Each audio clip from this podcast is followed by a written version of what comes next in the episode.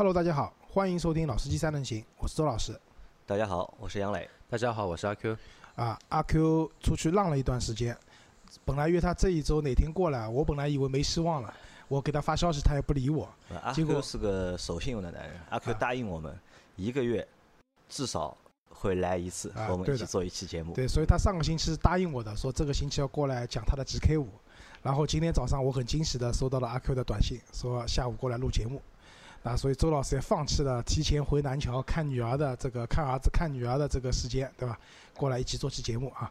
那在这里我先感谢一下大家，因为之前一期节目里面，就周老师跟大家讲，因为我拍到了一块新的沪牌嘛，想再买一辆差不多十万到十万到十五万左右的这样一个代步车。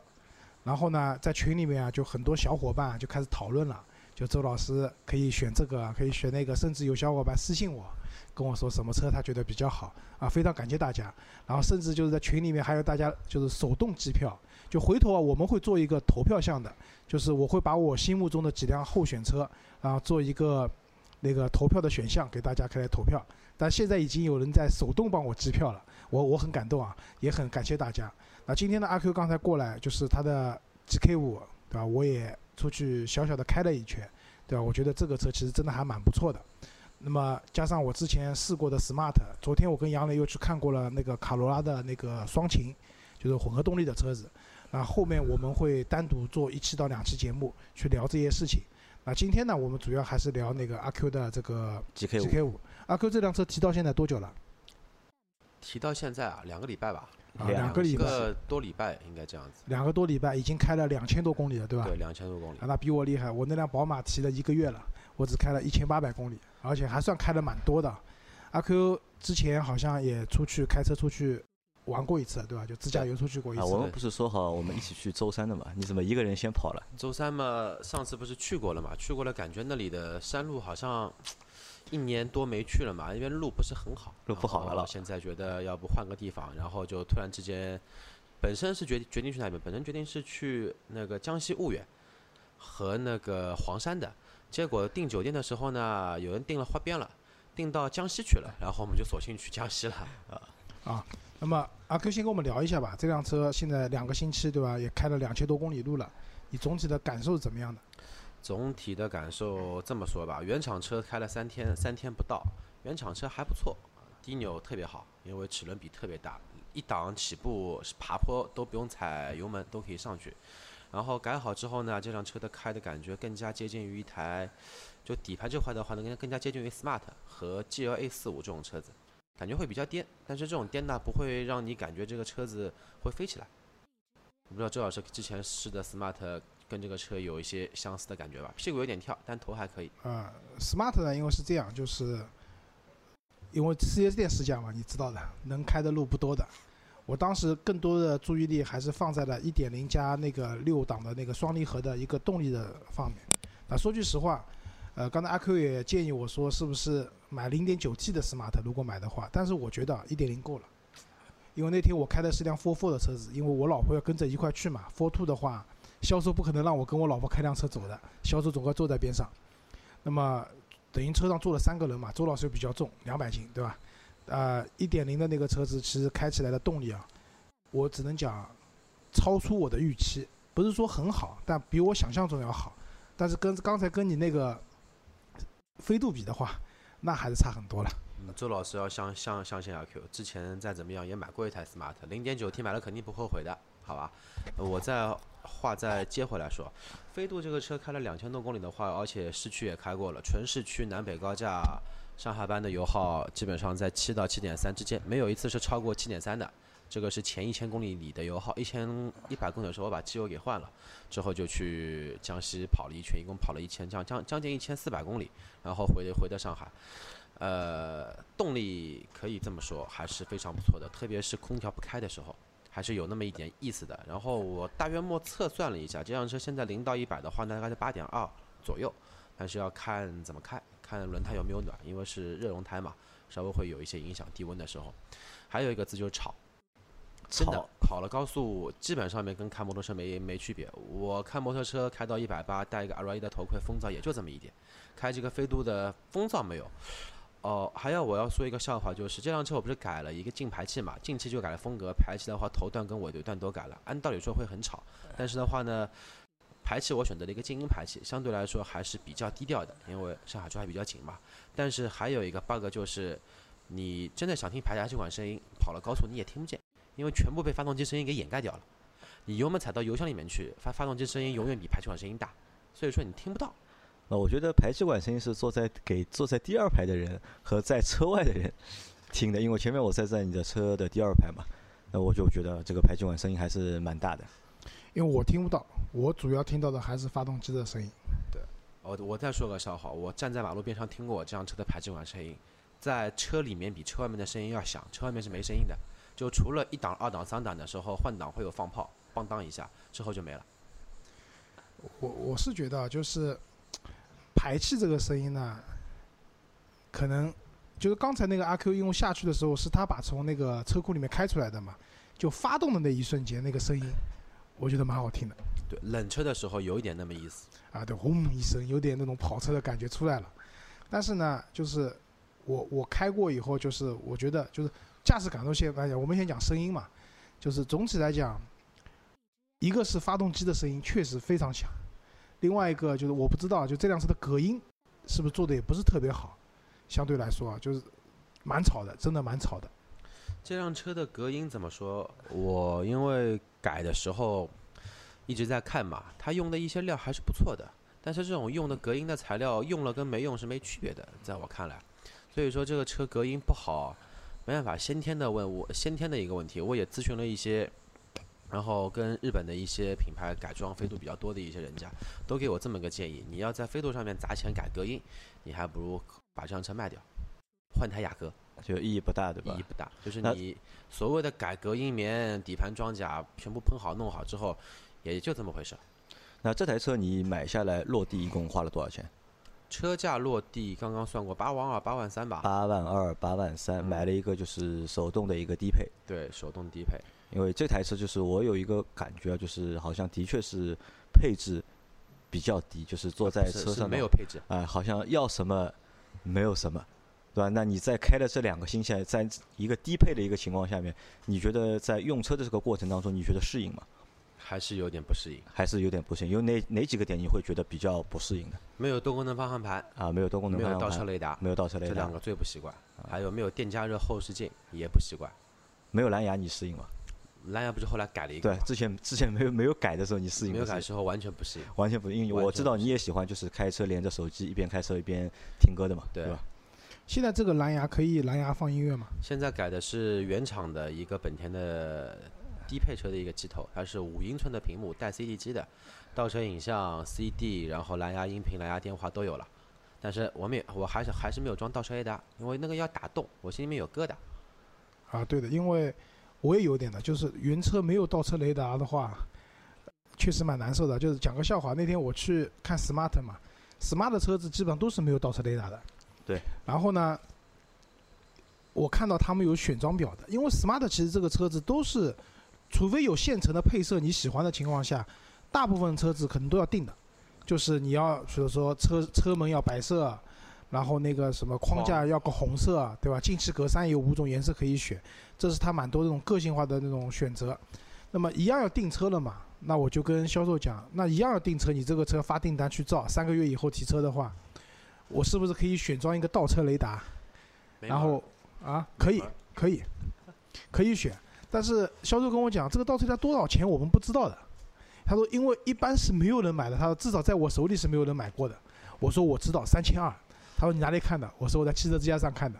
他说那不一定的，这只有等这辆车到了以后，它会系统里面跳出一个价格来，是多少钱就是多少钱。其实这个车我觉得没有倒车雷达，你前面开的一个月可能不太适应，一个月过后其实你也习惯了至少我 Fortwo 来说还是嗯有没有？我觉得我啊、没什么太大。因为我在我那辆 smart 我上面装了两个钉子嘛，就是万一后面有东西可以先两个钉子先先碰上去啊。先问怼一下，题不大对吧？啊，所以我觉得呢，倒车就我也不明白为什么，其实日系车我们去看卡罗拉也是的，就它有倒车雷达就没有倒车影像，装了原厂的倒车影，就是原厂有倒车影像呢，它就不配倒车雷达了。呃，其实这个蛮多的，你哪怕皇冠啊，啊对啊我就日系说车好像这个情都况比较多这个样子啊，我就说日系车嘛，尤其丰田的车子，就这种这种配置的方法，我也不知道是为什么省到家了。啊，省到家了的。因为上次我们也讲嘛，我那天开朗逸没有倒车雷达，晚上就是差点把别人撞了嘛。就是我们现在平时开车啊，这种辅助设备太多了，哦已经退化了，有点退化了。说到没有倒车雷达把人给撞了，我这辆车提回来第二天晚上倒车就撞了一个人，就因为没有真倒车雷达真的撞了一个人，因为习惯性是看倒车影像听声音嘛，然后刚刚拿回来车又不习惯，然后正好后面有个人我也没看见，直接踩着油门就倒，而且那天是刚好把膜给贴了，车子又变黑了，又不是很习惯，好了把人给撞了，然后刚贴膜窗又不能开，对吧？对的，所以完全看不清楚。你的车现在是选的是白色嘛？你不是只有白色和蓝色，啊，只有我要蓝色白色和蓝它没车，只有白色色。啊，因为这个车我觉得白色不是太好看，我觉得它这辆蓝色的我觉得比较好看。对我后你是因为没有没有那个现车没有蓝色，所以选的白色对吧？对的，它蓝色的车，这个车已经等了一个多月了。蓝色车的话，大概要等三个月。啊，其实我我倒是觉得啊，小车买白色蛮好的，小车买白，看上去大一点对吧？啊，看上去比较大气。因为彩色的颜色呢，新的时候会比较好看，但时间长了以后，尤其是蓝色的车子啊，我就觉得蓝色的车子一旦脏了，就特别丑，就要不停的洗。但我觉得飞度还是蓝的好看，因为为什么？因为飞度它那个线条啊，就车身的上面那个线条，其实我觉得蛮好看的。但如果是白的话，这个线条就感觉就出不来了。深深色的话会感觉好一点。那我们前面说到，你这辆车是八万出头一点落地的，对吧？哦然后是一个低配，低配你也说到了嘛，就是其实在使用的过程当中，其实是有一点就是不适应的嘛，因为和之前的那台车比，配置少了少了一些。你使用上是是少了太多太多啊少了太多太 少了一些。那使用起来其实不方便，对吧？那动力的话，你现在还没有动，对吧？动力你现在没有没有动动，力动了一点，进气跟排气都动了。但目前的话，就是这个动力对你来说，你觉得是 OK 的？是？我觉得反正就这样用用吧。周老师觉得开下来觉得动力 OK 不 OK？OK、OK 啊，OK 的，市区里面跑绝对没问题。好，那因为再往上动的话，无非就是加涡轮、改发动机了。好，那还还有一个问题就是空间了，对吧？因为我之前是之前我们很多小伙伴都说嘛，飞度这台车虽然看上去非常小，但空间他们都觉得是 OK 的。那实际的你的一个体验下来，你觉得这个空间就是你觉得怎么样？比我以前跟我以前福克斯比差不多，甚至于比福克斯还大一点。大在哪里呢？后头部空间、腿部空间都大，就驾驶驾驶座的位置，嗯箱小一点，但是它的后备箱小，它可以从后排的坐垫下面这个镂空的地方给补回来。哎，这个也是我们就是今天发现比较有意思的一件事情就。我我讲一下，就是其实飞度这辆车啊，就虽然是辆小车，飞度应该算是一辆 A 零 A 零级的车嘛，嗯福克斯是一辆 A 级的车，紧凑型的车，对吧？但是飞度在内部空，因为这个车我都开过，福克斯我开过，其实福克斯真的不大的，就包括那，你如果说现在你的飞度去和比如说轩逸、朗逸这样的，就当现在比较主流的这些 A 级车比的话，那你的空间明显是小的，这个不用讲。但是和以前比较早、轴距不是特别长的年代来比的话，其实飞度的车子和那个年代的紧凑型车，在空间上面，至少乘坐空间上面，我觉得没有太多吃亏的点，这是一个。那第二个，储物空间，那我觉得这个应该是要表扬的。就为什么我进去，我特意看了一下，我还问阿 Q USB 在哪里，对吧？然后我特意看了一下，每个门板是有位置可以让你放储物格你东西的。比较多，嗯对吧？虽然它的门板不是很宽，你可能放大瓶的水放不进去，我估计脉动放不进去，但是放一瓶正常的那种矿泉水是可以的脉动可以放，星巴克超大杯的也可以放。啊。那门板那个位置其实储物空间可以了。第二个，在那个方向盘的左下方有一个杯架左上就是出风口，啊，对对，那就左上啊，不好意思就反正方向盘左面有一个杯架，那个杯架是蛮大的，就星巴克那种大杯的咖啡都可以放。那我觉得蛮好，因为我喜欢喝冰咖啡嘛。到夏天的话，把咖啡放在那边，空调还能吹一吹。我觉得这是一个蛮蛮有想法的一个，其他车上我没看到过这样的东西。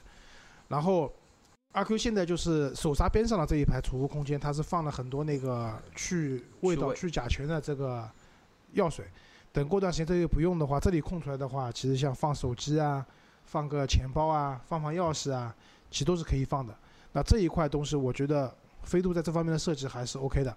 还有一个就是比较特别的一点什么，就是一般你们知道后排的座椅的话，下面都是封死的。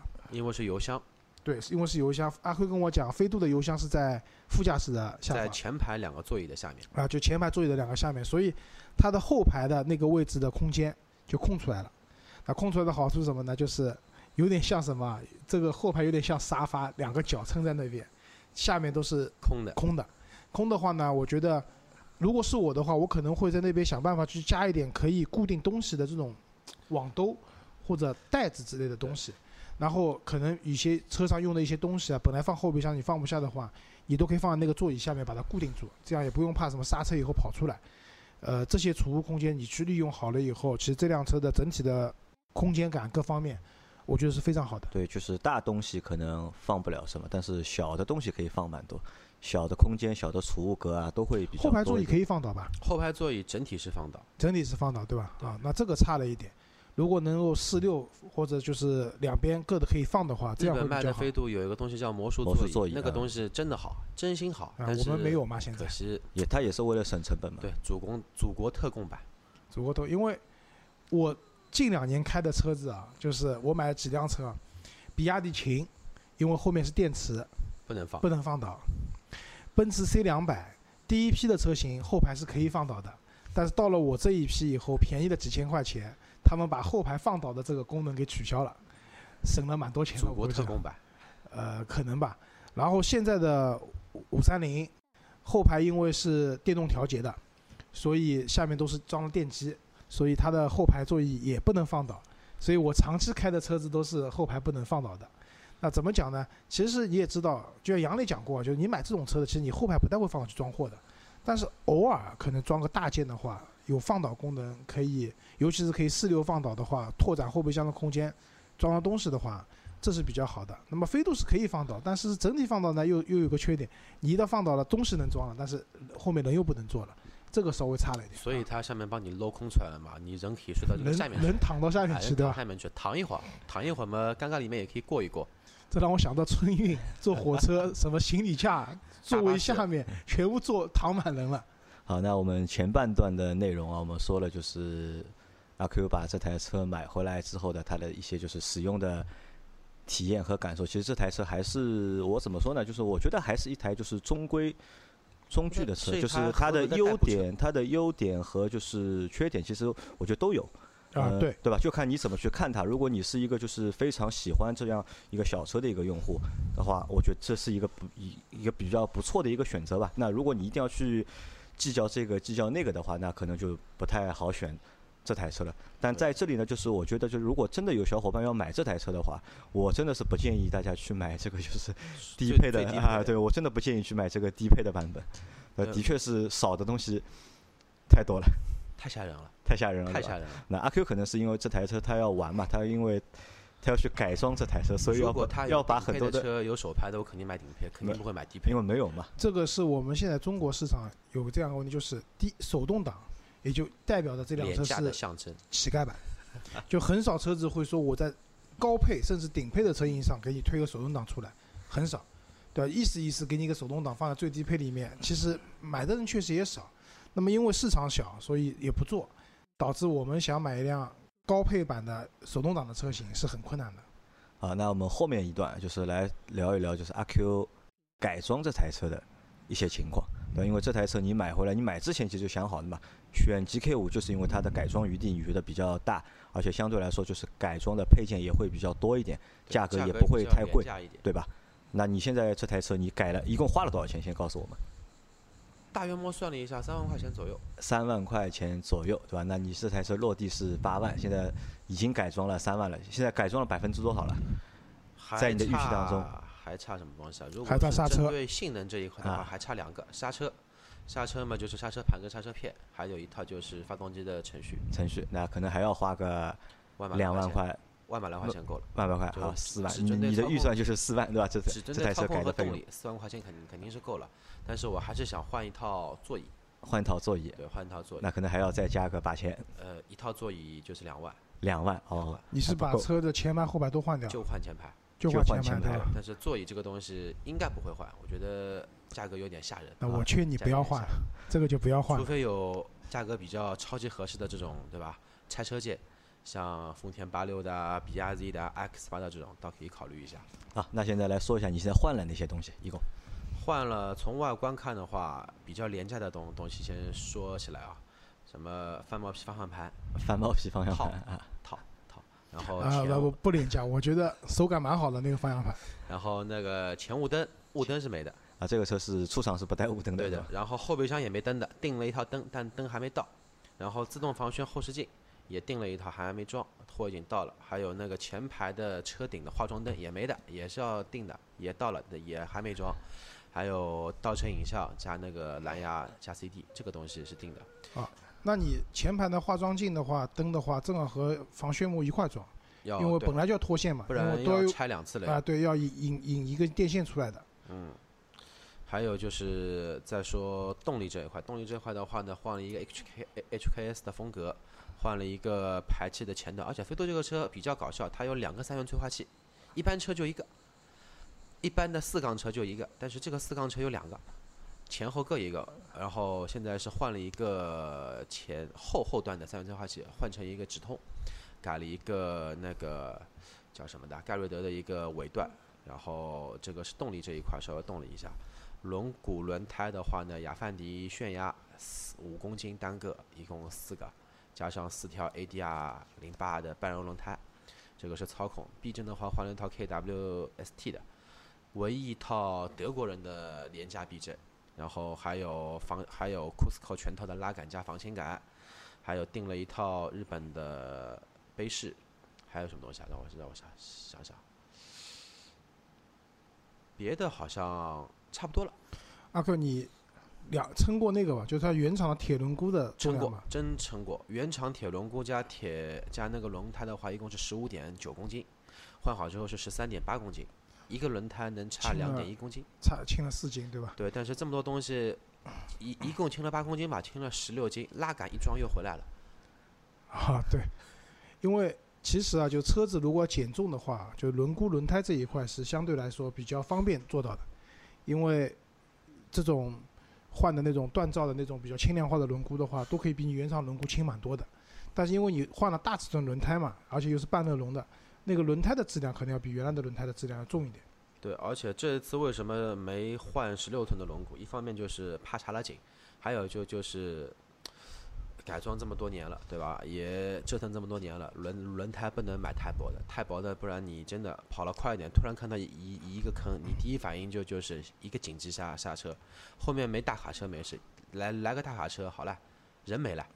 啊，对的，就是其实啊，就这里跟大家讲一下，我们日常用的那种轮胎啊，真的不要买那种胎壁太薄的。就像阿 Q 之前也问我说，你为什么五三零不选 M M 套件的，而选豪华套件的？那当时就是一个是豪华的话，有个抬头显示加一个纳帕真皮是豪华有的，运动没有。另外一个，当然我也喜欢运动那个就丁字裤的那个 M 的方向盘，对吧？然后它的十九寸的 M 的那个轮毂确实也漂亮。但问题来了，十九寸加上更薄的胎壁，就是我因为加了一个群嘛，就群里面买 M 套件的人，现在对这套轮胎都蛮后悔的，蹭的蹭，对吧？轮胎鼓包就是碰坏掉的碰坏掉的对，蹭是侧击不好，但是你没法避免，你开到一半有它有个坑出来。啊，对啊，就是类似于这样一个坑的话，你稍微压了快一点过的话，轮胎就废了。对你就像这次我去浦江镇上班的时候，路上碰到一个坑，木而而而且是前昨天没有的坑，第二天它突然之间出现了，而且我又走那条线路的，好了，底盘紧支架被蹭一下，轮胎咕噜到碰碰了一下，然后到公司一看还好，没没什么事情。但如果说我换个比较薄的轮胎，换个十七寸轮胎就废了轮胎废小事情，说不定连轮毂都废了。啊！对，你在那个就是因为你换了几个，就是一个内饰外观上面做了一些改动，对吧？内饰无非就是增加一些功能，就因为这个车是低配嘛，要要什么没有、哦还没有胎压检测，啊，胎压检测这个车没胎压检测的。周老师最喜欢的胎压监测，对吧？多了胎胎压监测。好，那这个其实因为之前因为这这个车是没有，因为它是低配版本什么都没有。啊，什么都没有嘛，这个钱一定要花的，对吧？一定要把该有的东西要把它补回来，对吧？蓝牙也好，对吧？化妆镜也好，对吧？然后倒车影像也好，这些把钱都补回来，那这个我觉得都 OK 啊，就是是比较实用的。那然后现在改动力，你现在又改了那个排气和进气嘛？那这个排气和进气改了之后，就是动力的变化大不大？低扭差了蛮多，就低扭差了，低扭没有之前好了，对吧？对，是以前是原厂车的话，一档直接可以放离合，直接可以怠速上坡，嗯现在肯定要轰油门，低扭差一点，但是高速的话呢，稍微好那么一点点，排量就放在这边，也没什么大的区别，就没有什么太大区别啊，但主要还是轮胎换好之后，抓地力真的要好很多。就抓地力变好了，对对吧？那这个就是你觉得这个就是花动力去改这个，花钱去改这个动力啊，这个值嘛？一样改了嘛，就把它改掉，改掉嘛，好了。一样改了就改掉了，对啊，呃，其实我是这么认为的。其实阿 Q 的这个预算范围，其实他可以买辆更好的车子的，对吧？因为这辆车是落地八万多块钱，但阿 Q 就是把一部分的预算留出来了。我觉得有两点，一个是享受这个改动过程中的这种快乐，对吧？因为其实一样的呀，你在选车的时候，对吧？我要选这个车，我要选那个车，这边看看那边看看，这是一种很快乐的事情。对于我们喜欢车的人来讲，那对于阿 Q 来讲的话，车子已经买好了，那么我选了很多东西，对吧？就是我要改这个，我要改那个，每个改完以后可以给我带来怎么样的变化？我认为这也是一种乐趣，对吧？阿 Q，这是一个。那第二个的话，就是从开的角度来讲，因为我我开过老老款的飞度的，我以前朋友一辆1.5的那个自动挡的带换挡拨片的，就他跟我讲他那辆车当跑车开的，这当时我不太理解，然后我想、这个排量跑什么车？但确实因为飞度，那实事求是讲，车子比较轻，对吧？然后本田的这种发动机确实也有它的一些比较优势在那边的，我去开过它那个车的，动力上面车子真的很轻快，对那个车子就是你油门只要给，就真的很轻快，开到一百啊这种都很轻松。但是呢，我当时开那辆车的时候，我就觉得这个车太软了，就原厂的车太软了，就是你过弯的时候，就刚才我们不是过一段就是那种长的那种弯道，像隧道一样的，对吧？周老师不停的在里面加速，然后过弯的时候，如果以我的经验讲，如果是原厂的飞度的话，这个时候你会感觉到很明显的侧倾。然后晃，对，车子会晃。那么阿 Q 加了那么多的车身的这种强，就是强化，就是车身的刚性的这种部件，包括它的轮胎啊、抓地力各方面以后，我当时脑子里想，哎，这辆车跟我印象中的飞度是不一样的，对吧？这些钱花下去，就改装的东西最怕什么？就是你钱花了很多，比如说啊，现在有很多人去花大价钱贴隐形车衣，对吧？这个其实不建议的，因为隐形车衣这个东西，我个人觉得骗人的。就是你再好的隐形车衣，你贴两年以后，一定会黄的，对吧？黄了以后，你就万一你不小心蹭掉一扇门，然后你这扇门把漆隐形车衣撕掉，补完漆以后，你再贴一片新的隐形车衣上去，你会发现这个颜色差的色差就是很大很大的，你没法接受。到时候你怎么弄啊？全部撕掉嘛，对吧？我觉得这种所谓的改装或者美容，其实是蛮浪费钱的。但是阿 Q 这个东西呢，我第一我觉得它是蛮理性的，他他没有说我要去非要加个涡轮把这个车开到有多快，因为我前两天朋友圈里面发了一个，就是我说我拍到牌照了，然后别人问我买什么车，我说啊，我说我朋友要开 GK 五过来让我试一下，然后有个广东的朋友就跟我讲，你一定要买这个车，花个五万块钱改装，马路上的超跑随便秒，对吧？但是其实我们也不是这种诉求买这个车子，对吧？那么我我刚才说回来，就是开了阿 Q 这个车给我的印象不一样的，就是阿 Q 花这些钱下去以后，对吧？让这觉得辆车值不值得？啊，我觉得是值得的，那就可以了。当然我我阿阿 Q 觉得值得吗？我觉得慢慢好。不过周老师说的后期上涡轮那个事情，现在看来也我我有可能也会考虑，但是我绝对不会去改那种国产的山寨的所谓的自主研发的这套涡轮系统。我要改的话，会改一套 HKS 的全套替代涡涡涡轮，HKS 一套大概多少钱？三万左右。三万左右三万左右。但是因为涡轮了以后，你的刹车国产涡轮的话只有一万五千块钱，差了一倍价格，但是完全是两个东西，完完全全是两个东西。啊，啊，那其实我可不可以这样理解啊？就是因为我对改装这件事情其实不太感冒，理解，对，也不是不理解，不太感冒，就是我能够理解你去改装这个东西，就是，但我不会，我不太会去做这个事情。那你的这个乐趣是不是就像周老师说的，就是这个乐趣只是在在于这个过程，而过程不而不是这个就是结果？因为其实从结果来看的话，有有结果，我我两点嘛啊，一个是过程嘛，另外一个你每花钱改了一样东西，精挑细选的配件。就阿 Q 刚才讲了，他报了很多品牌嘛，虽然他讲了这是唯一一套德国的廉价的避震或怎么样，但其实他讲是这样讲，但是他心里面肯定还很开心的。我选了一套性价比很高的，但是这个东西品质是好的，对吧？所以还是会有结果的。你这些钱花下去了，改装件上去了以后，你在开的过程中，有点就是这辆车会不一样的嘛，就像我们在 PS 上打那个 GT 赛车一样的，对吧？对，就就是改装东西，这么一个感觉？就是我举个这样一个例子啊，比如说大家现在都用 iPhone，杨杨磊也用 iPhone 对吧？你突然之间你把 iPhone 去升级了一下，买了个限量版的一个 iPhone，跟别人都不一样。整个上海就你这一辆车是这么弄的，或者说整个上海就你这么一一个 iPhone 是长这么一个壳子的，你心里面感觉会怎么样？但是呢，一般的人看不出来，只有懂货的人，只有话头的人，话头机嘛，才可以跟你聊得下去。就懂你的人才聊得下去，对吧？就这种感觉，不懂的人啊，我开个飞度，懂的一看看你这个车改了，哎，这么低调，看看你们东西，哎，都是挺挺值钱的，挺上价格的，挺有品质的一些东西，这种感觉跟开原厂车是完全不一样的。还有就就是改装享受过程也是一方面，但是的话呢，也有很多的小伙伴，包括我自己也走过一定的弯路，所以说改装之前我都会定一个计划，第一步该怎么样，第二步该怎么样，第三步该怎么样，这辆车最终改好大概怎么样个样子，心里面会有个底在。就理性的去改车，对所？以说就不会很盲目的被店家削了。哎，这个还可以的，你要你要去弄那个，那个还可以你要去弄。所以说我这辆飞度，连甚至于连中国飞度标配的一个山寨的尾翼我都没装，全部都是原厂的，看起来低调一点。就你要改出你自己的风格，对对吧？那周老师前面说到，就是周老师认同这样的一个做法嘛？那周老师，如果你买一台飞度的话，你会不会去做改装？我买的话，我会改些东西，但是可能没有阿 Q 那么多。啊，第一个，如果我是买手牌的，跟他一样买手牌的这个车子呢，呃，轮胎、轮毂我会换的。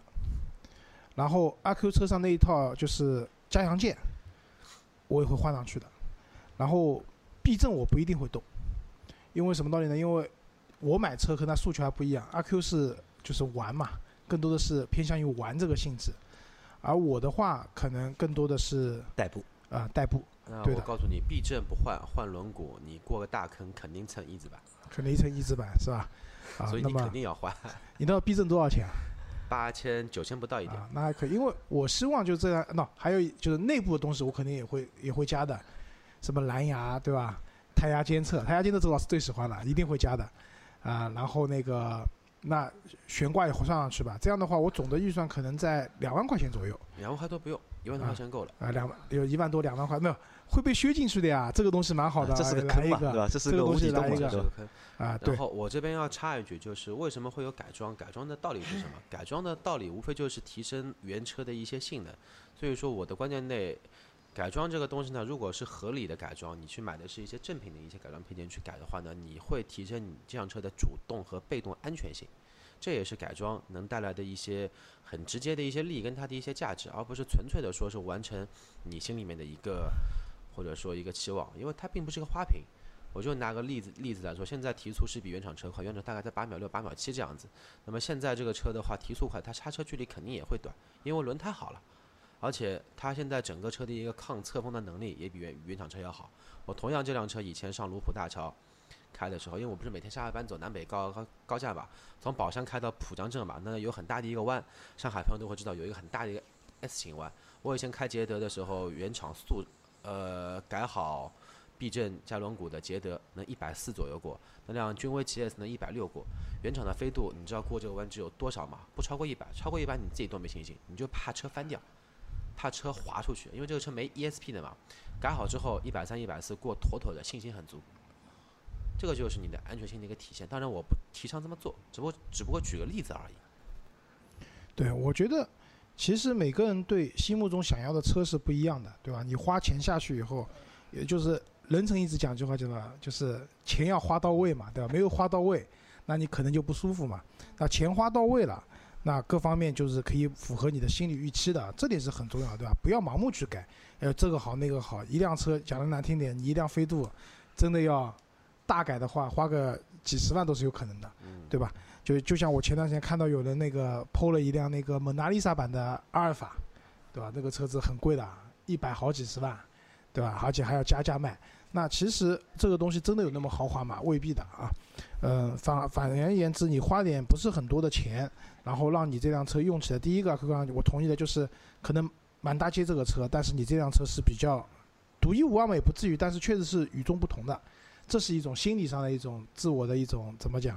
一种安慰吧。价值的达成，啊价值的达成。那另外一个，你在开的过程中，确实会让你觉得啊，这辆车不一样，开起来很舒服，或者怎么样，符合你的这种驾驶的需求。